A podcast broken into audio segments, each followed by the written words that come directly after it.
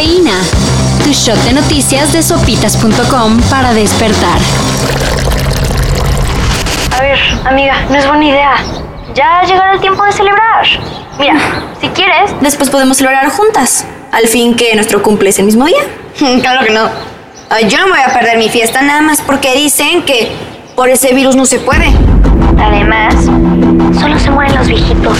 México vuelve a reportar un número considerable de contagios COVID-19 Y por lo mismo, el gobierno regresará a entregar el reporte diario de nuevos casos. como se hacía en épocas en las que la pandemia estaba a tope, Por suerte, y sobre todo gracias a las vacunas, los casos no son graves y los índices de hospitalizaciones y defunciones no han aumentado.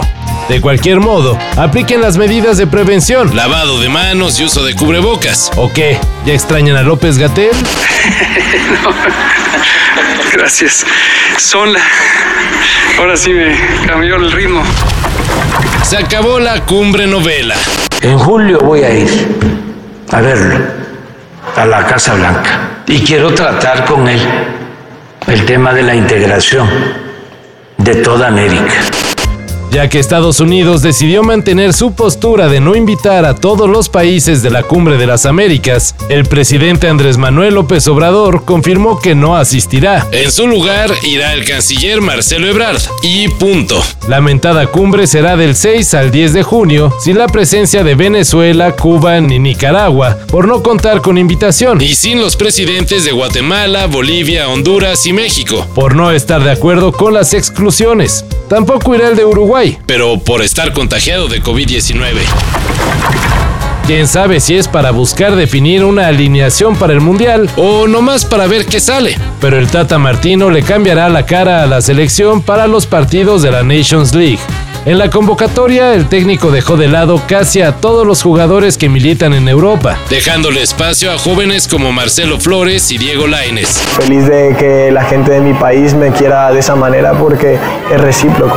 También parece que Carlos Acevedo tendrá su oportunidad de ganar su lugar en Qatar. Mínimo para ir como tercer portero.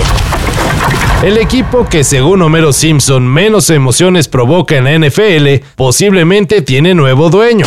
Oh, los Broncos de Denver. Ser dueño de los Broncos de Denver es muy bueno.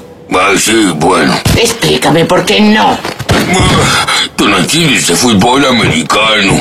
De acuerdo con Forbes, los Broncos de Denver serían propiedad de Rob Walton próximamente. Y esta noticia no sería noticia si no fuera por la cantidad que el señor este desembolsará por el equipo. Nada más y nada menos que 4.5 billones de dólares. Una cifra inalcanzable. A menos de que seas el heredero de Walmart. O Hank Scorpio.